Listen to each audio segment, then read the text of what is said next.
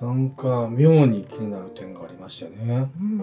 トルコとシリアの地震連日テレビでもニュースで取り上げられてますよね。ええ。ところがこの YouTube に関してねうん。ニュース系の言論人がほとんどその件について話してないんですよね。うん。これが妙になんか不思議だなと思いましてね。まあ実際にトルコとシリアがまあ震災に遭っているわけなんですけれどもえ昨日もお話しした通りやはりシリアには支援が行き届いていない。それはシリアという国が悪い国だという意味で、まあ、米軍がそこに助けに行っているかのようにのさばっているわけですよね。ええ。シリアの内戦の中で、まあ、一役買っているのがホワイトヘルメットという NGO がいるということなんですけれども、えはい。まあ、そちらもテロリストやアルカイダ ISIS などと関わりがあるグループなんですよね。うんまあ、ですのでアメリカがもうこのシリアをほぼほぼ乗っ取っているような形で、えまあ、制裁を与えようという、まあ、ウクライナの問題と同じく右に習えでシリアには救援物資が届かなくされているんですよね。えうんシリアの国連大使は国際航空貨物はシリアの諸空港に着陸するのを拒否していて海外からシリアに救援物資を届けることができない、まあ、このようにおっしゃられているんですね。え。支援国を見てみてもですねトルコには支援がいろんな国々から送られているんですけれどもえはい。シリアには届いていない。え。まあ、シリアに送っている国はですねイランとロシアとカタールでしかないということなんですよね。えうんまあそれもまだたくさんある出てくると思うんですけれどもすごくこれ偏っているわけですよ。これ日本もシリアに支援を送ってないですよねええまあですが日本の中ではトルコ・シリア地震の募金を募っているわけですよね。うんこれ国民にちゃんと伝わっていない内容だと思うんです。まあこの現実を追っていかなければいけない人たち。はい。いつもいろんなことを深掘りしてええ。言論なされているにもかかわらずそういった内容を取り上げることができないということは何かのグループで規制がかかっているんだなということを感じるんですよね。いやアメリカの息がかかってるんじゃないかと普通に素人の推測でもそう捉えられざるを得ないですよ。ええ。まあ、このシリアに支援を送っている国が本当にわずかであるということなんですよね。うんまあ、それは、まあ、ロシアを筆頭に連携をとっていろんな物資を送っているはずなんですけれども、まあ、その空港でストップをかけているのがえアメリカが空港を陣取っているというような形になるのでえはい。陸路で運ぶことが選択に選ばれてくるんじゃないかなと想定するんですよね。えまあ、近くの空港で降ろしてその後陸路でちゃんとシリアの国民に届くように動かなければいけないということであのかなりその救援が遅れてしまっているえトルコと比べるとかなり遅れてしまっていて、まあ、お亡くなりになられた方が未だトラックの中に乗ったままになっていたりとかえ手探りで手作業で行っている地域もあるようなんですよね。えはいまあ、こういったところにもその西側諸国の魔の手というか意地悪な作戦が効いているということ本当にこれはかわいそうでならないんですけれどもアメリカ政府広報誌のワシントン・ポストでは大地震被災者救済のためにシリアへの制裁を解除するなという意見の記事が登場してきていたんですね。え執筆者は元国務省官僚の方でいらっしゃったんですけれども、えはいまあ、こういった動きが本当に悪魔的な思想の方々がアメリカにはいるということなんですよ。えそして産経ニュースもそうなんですよね。アメリカに続けというような内容だと思うんですけれども、この内戦が続くシリアのアサド政権には、ロシアやイラン、アラブ首長国連邦、中国などが支援を表明した。だが、反体制派が拠点とするシリアの北西部への輸送は地震の影響で難航しており、アメリカ、西側諸国を指しているんですけれども、アサド政権に渡った支援物資が反体制派に届く可能性は極めて低いと、また逆のことを言っているんですね。アサド政権を介した支援に慎重な姿勢だということ。まあ実際に慎重な姿勢だと言って、シリアに物資を送りたくないということをおっしゃられていると思うんですよね。えそして米国議会、欧州安全保障協力委員会のポール・マッサローという方がいらっしゃるんですけれども、はい。その方もシリアに一銭とも与えないよう呼びかけているんですね。えそしてその当人はアゾフの募集ページをリツイートして応援をしているようなんですよ。えあんままあ、こういうアメリカ人が未だにいてこの戦争がやまないのはこういった議員がナチスがアメリカにたくさんいるということなんですよね。え。まあ、すでにトルコやシリアで発生した地震の犠牲者は2万人を超えていて、ええ。まあ、そういった制裁とか、まあ、友好国であるとかそうでないとか言っている場合ではないということ。そしてエルドアン大統領はトルコ南部で発生した壊滅的な地震に対する政府の初期対応に問題があったとも述べていらっしゃるんですよね。はい。まあ、その言葉がすごく気になったんですけれども、え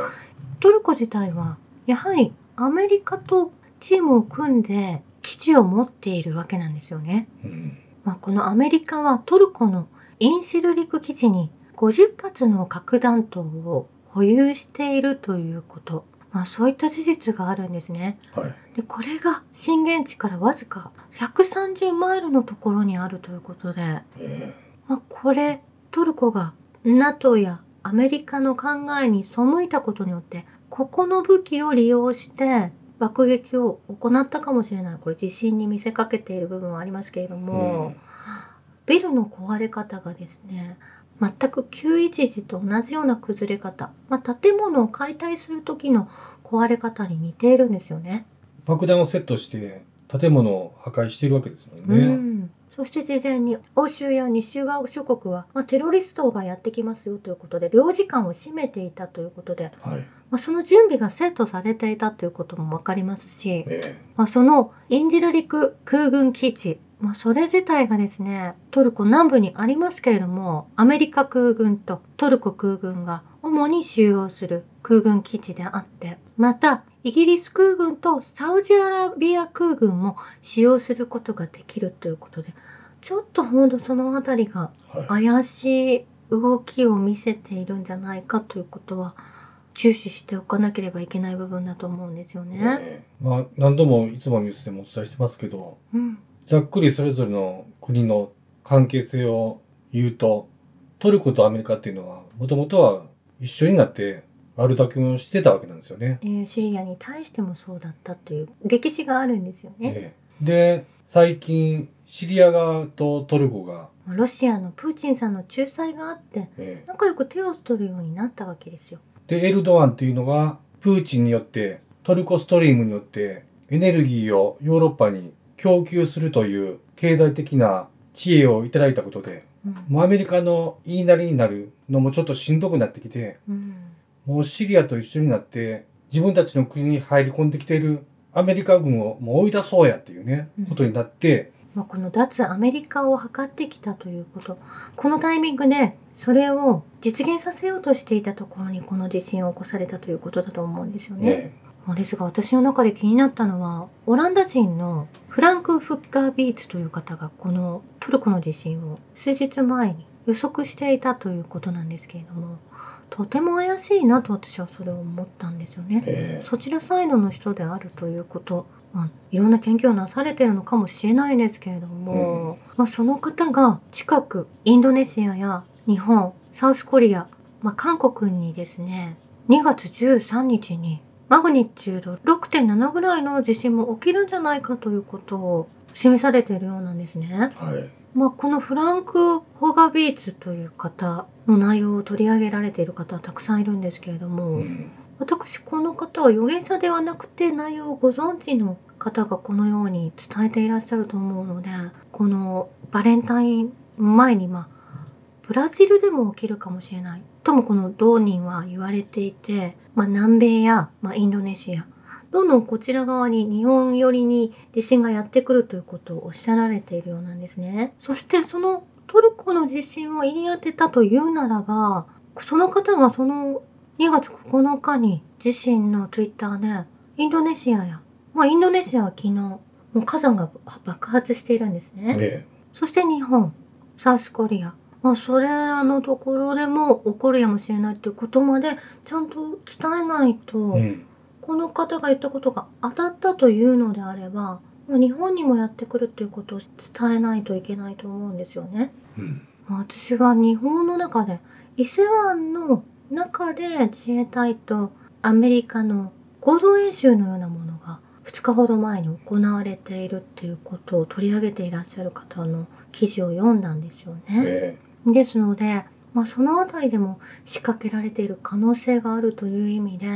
私たち日本にもひょっとすると仕掛けられているやもしれない、まあ、そしてこの